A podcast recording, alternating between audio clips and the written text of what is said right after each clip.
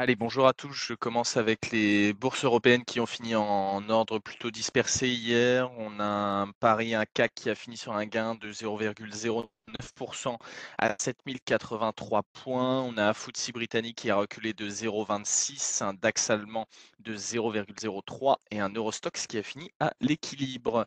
Euh, donc on avait des marchés actions qui avaient profité dans la matinée de la perspective d'une récession moins sévère que redoutée en Allemagne et d'une information selon laquelle la Banque centrale européenne pourrait se contenter de relever ses taux seulement d'un quart de point en mars et on réduit euh, au fur et à mesure de la journée euh, leurs gains au fur et à mesure que Wall Street s'enfonçait dans le rouge.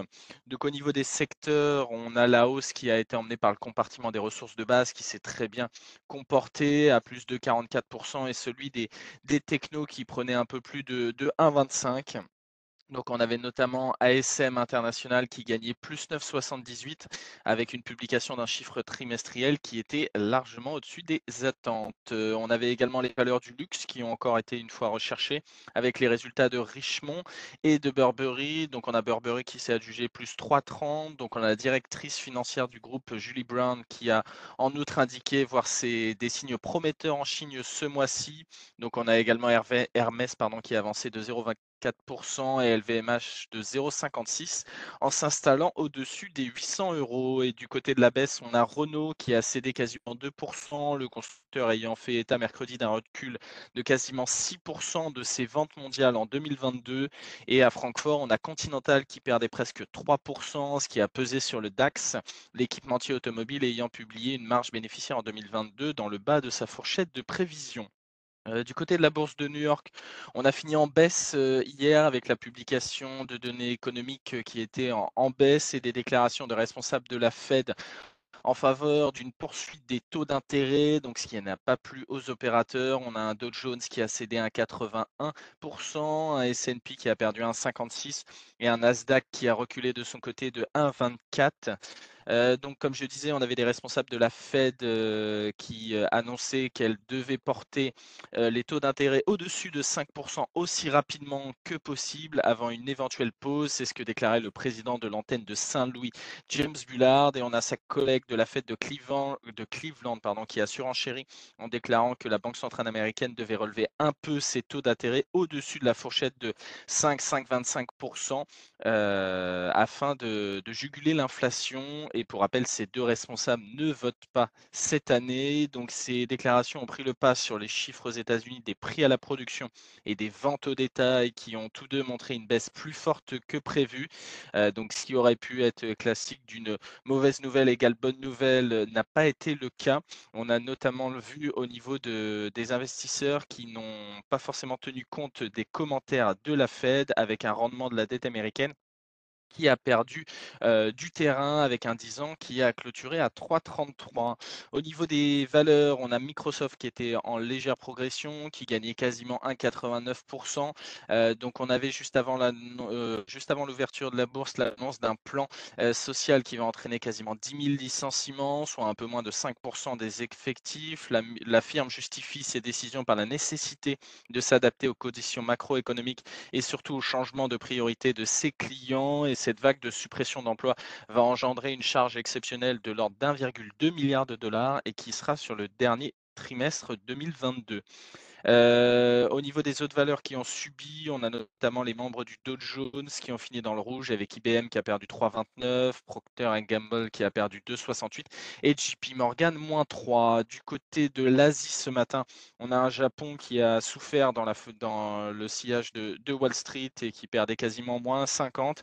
Et du côté de la Chine et de Shanghai, on se comportait beaucoup mieux avec euh, Shanghai qui a pris 0,50 et au niveau de la Chine quasiment 0,60. Au niveau de la micro ce matin sur les large caps on a sur Schneider qui annonce signer un partenariat avec ByteSight pour améliorer la détection de l'exposition des technologies opérationnelles aux cybermenaces. On a sur Danone qui annonce renforcer son équipe de direction via la nomination de trois directeurs généraux adjoints afin de poursuivre le déploiement de son plan stratégique Renew Danone. On a eu surtout l'information hier en fin de séance que les actionnaires de Ligne 2 valident la cotation unique à New York. Donc pour rappel, la valeur devient inéligible au PEA et elle est à sortir avant le 1er mars 2023. Et je terminerai avec Apple qui annonçait vouloir se développer dans la maison intelligente et ainsi marcher sur les plates-bandes d'Amazon et de Google d'après Bloomberg. Je laisse la parole à Nantes pour les Mid Bonjour, je commence à Catering International Services, chiffre d'affaires T4 à 82 millions d'euros, soit une croissance de 11,8%, dont 1,1 à taux de change et périmètre constant. Sur l'ensemble de l'année, le chiffre d'affaires s'établit à 325 millions d'euros, soit une croissance de 20%, dont 9,6% à périmètre constant. Si le T4 est inférieur aux attentes des analystes, il est néanmoins en ligne avec la gagnance du management qui atteint son objectif relevé de chiffre d'affaires annuel supérieur à 325 millions d'euros. Le T4 faisait face à un effet de base particulièrement exigeant, ainsi qu'à l'arrêt volontaire de contrats en Algérie et une baisse ponctuelle d'activité cette année au Brésil. Je continue avec le groupe Réalité. Le groupe annonce des indicateurs d'activité qui mettent en avant une nette accélération du montant des actes, plus 20% à la fin du S1 et des réservations à plus 34% à la fin du S1 aussi, mais sous l'effet de l'avancée de projets notamment significatifs, notamment au Stade Bauer. Le management précise que les ventes en particulier et aux institutionnels sont depuis l'été nettement dégradées en phase avec l'évolution du marché. Vetoquinol, chiffre d'affaires T4 à 135 millions d'euros, soit une croissance de plus 0,9% publié, moins 2,4% à périmètre et taux de change constant. Sur l'ensemble de l'année, le chiffre d'affaires s'établit à 540 millions d'euros, soit une croissance de 3,6% publié, moins 0,8 à périmètre et taux de change constant.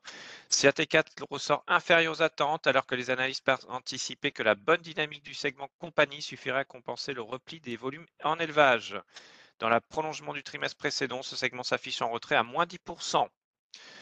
Son concurrent Virbac euh, annonce un chiffre d'affaires T4 à 294 millions d'euros, soit une croissance de 19,7% publié, plus 15,9% à périmètre et taux de change constant. Sur l'ensemble de l'année, son chiffre d'affaires s'établit à 1 milliard 216 millions d'euros, soit une croissance de 14%, dont 9,6% à périmètre et taux de change constant. C'est une publication nettement supérieure au consensus. L'écart avec les prévisions provient intégralement du segment production qui affiche au contraire une belle progression de 9,1% à périmètre et taux de change constant.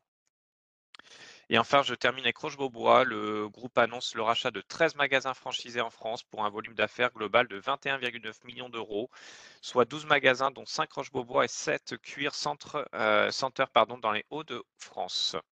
C'est tout pour moi ce matin.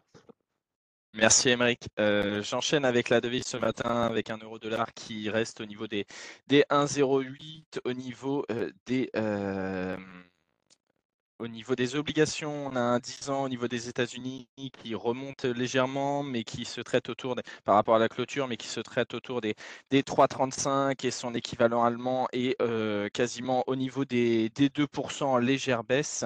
Au niveau des matières premières, ce matin, euh, sur le pétrole, on est en baisse de manière euh, quasiment assez large. On perd quasiment 1% sur les deux, deux barils, avec un WTI qui repasse sous les 80 dollars et un baril de Brent qui est au niveau de 80 4,36.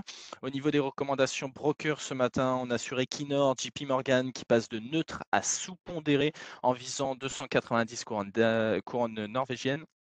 On a sur Esker euh, Stifel qui passe d'acheter à conserver en visant 175 euros. Et sur Prosus, on a HSBC qui passe d'acheter à conserver en visant 80 euros. Au niveau des statistiques attendues aujourd'hui, on aura seulement aux États-Unis à 14h30 les permis de, construire, les mises en chantier de décembre et ainsi que les demandes euh, d'inscription euh, hebdomadaire au chômage. Et on aura à 17h les stocks de pétrole brut. Et au niveau des publications, on aura notamment Netflix qui publié en après-bourse. Je laisse la parole à Lionel pour l'analyse technique. Oui, bonjour. Euh, l'élément le plus important, à mon sens, de la séance d'hier, c'est sur les États-Unis et c'est à moyen terme, puisque le trend baissier 2022 qu'on connaît bien sur le S&P 500, qui reliait les pics de, de, janvier 2022, fin mars, mi-août et le double pic de décembre, tout ça a été parfaitement aligné. On l'a touché ces derniers jours et le chandelier de baisse d'hier euh, tend à valider ce train baissier moyen terme en tant que résistance sur le S&P 500. pour revenir sur les indices européens, sur le CAC, là ce qu'on surveille, c'est pas un élément moyen terme, c'est un élément court terme, c'est la situation de surachat. le CAC est rentré en zone de surachat il y a quatre séances de ça. il continue depuis à monter à peu près à la même vitesse au-dessus de sa moyenne mobile 5 jours, haussière et support depuis le début de l'année. Donc c'est ça qu'on surveille à court terme sur le CAC. Ce matin, on rebaisse sur le CAC, on devrait préouvrir vers 7040. C'est là où a fini la moyenne mobile 5 jours hier. Donc on va voir aujourd'hui si elle est une nouvelle fois support comme depuis le début de l'année ou bien si elle est enfoncée en clôture. En pareil cas, on devrait avoir la mise en place d'une correction avec pour cible euh, l'ancienne résistance horizontale des 6800 points. Bonne journée. Merci Lionel, bonne journée et bonne séance à tous.